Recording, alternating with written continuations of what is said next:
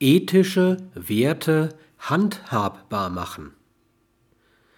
Die Erschaffung neuer Wertewelten, also Werte, die das allgemein Wünschbare zur Sprache bringen, beginnt sicherlich mit dem Auffinden eines normativen Prinzips, das in der Lage ist, die Ausbildung und Ausübung ökonomischer, politischer, sozialer und kultureller Werte zu regulieren.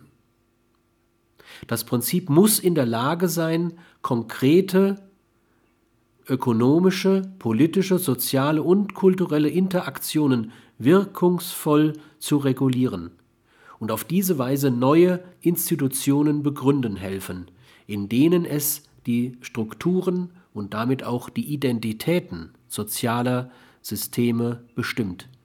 Die Zeit des Zerfalls von sozialen Systemen in Konglomerate kann nur so beendet werden.